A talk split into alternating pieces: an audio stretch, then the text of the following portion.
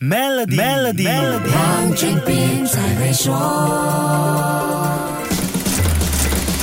你好，我是黄俊斌。这一集继续跟你说一说二零二四年财政预算案的最新消息。中小微型企业要注意我国落实电子发票的时间表，因为最新的时间表可能跟你所知道的会有一些出入。这里跟你说一说，顺便厘清市面上产生的一些混淆。之前的计划是在明年六月开始，国内营业额超过一亿令吉的公司首先实行电子发票系统，而第一阶段会有四千家公司进入电子发票系统，全。全国所有企业实行电子发票的时间是从二零二七年一月开始，不过这个执行时间已经更改了。二零二四年财政预算案宣布，国内年收入或者年销售额超过一亿令吉的纳税者，从二零二四年八月一号开始使用电子发票，这比原定计划的时间推迟了两个月。可是后面分阶段落实的时间表却是提早了。年收入或者年营业额超过两千五百万令吉，但少于一亿令吉的纳税者，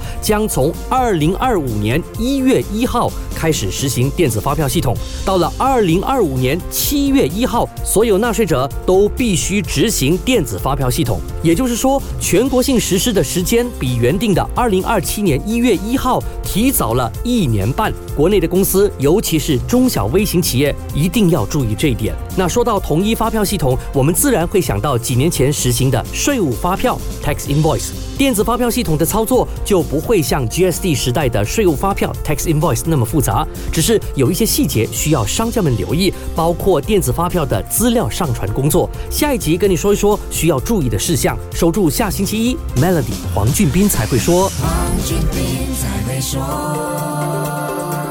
Maybank SME 客户请注意，现在就为您的 Maybank 商业账户增加资金，就能获取高达一八千年利率。详情请浏览 Maybank.my/SME Rewards。